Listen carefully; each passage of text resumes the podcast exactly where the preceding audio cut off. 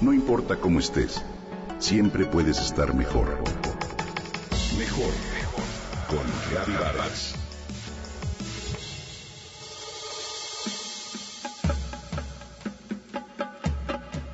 ¿Sabías que la palabra tatuaje viene del sustantivo samoano tatau, que significa marcar o golpear dos veces?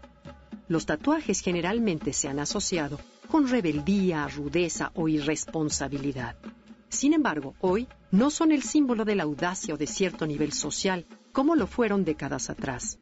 Según un informe del Centro de Investigaciones Pew, ubicado en Washington, casi 4 de cada 10 personas tienen un tatuaje y el 50% de estos más de uno. Hoy los tatuajes, ya sean cosméticos o decorativos, son completamente habituales. Y eso es porque tener en el cuerpo símbolos de tinta no significa tener un estilo de vida poco convencional o infringir valores. Sin embargo, existen distintas posturas en cuanto a realizarnos o no un tatuaje. Hoy quiero compartir contigo la forma en la que tu organismo reacciona cuando realizas un tatuaje. Primero, como sabemos, la piel de tu cuerpo está constituida por tres capas. Epidermis, la más superficial, dermis e hipodermis, las más profundas. Desde el punto de vista científico, cuando realizas un tatuaje en tu piel, la máquina de tatuajes atraviesa la epidermis, perfora la piel más profundo a nivel de la dermis, donde hay vasos sanguíneos, hay nervios, pero sobre todo células que forman parte del tejido conjuntivo, los fibroblastos responsables de la duración de tu tatuaje.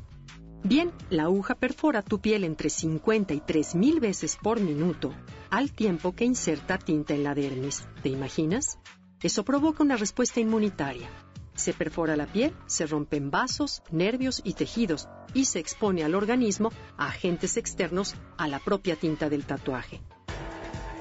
Tu organismo reacciona, interpreta el tatuaje como la herida que es y envía un regimiento de glóbulos blancos, soldados que degradarán parte del tejido pintado, los macrófagos comienzan su actividad reconocen a las citoquinas que les dan la señal para actuar y comen, entre comillas, la tinta de forma acelerada. Pero las moléculas de pigmento son demasiado grandes.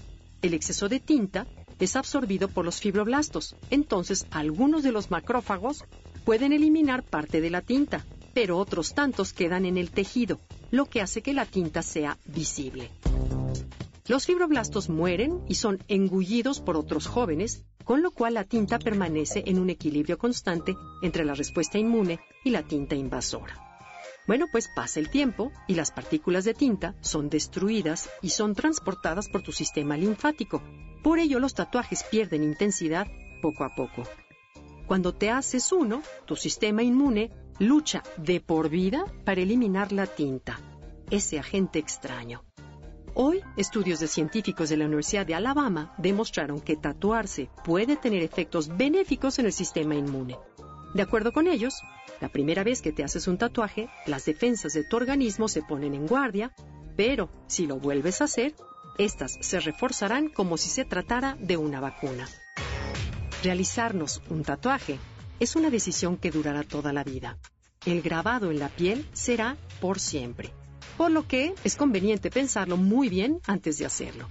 Hoy se ha presentado una tinta diseñada para ser eliminada luego de un año, cuyas moléculas de pigmento son mucho más pequeñas que las de antes y por ello pueden ser capturadas por las células de tu sistema inmune de manera más fácil. Claro, esta es una opción que puede darte la oportunidad de arrepentirte en un futuro.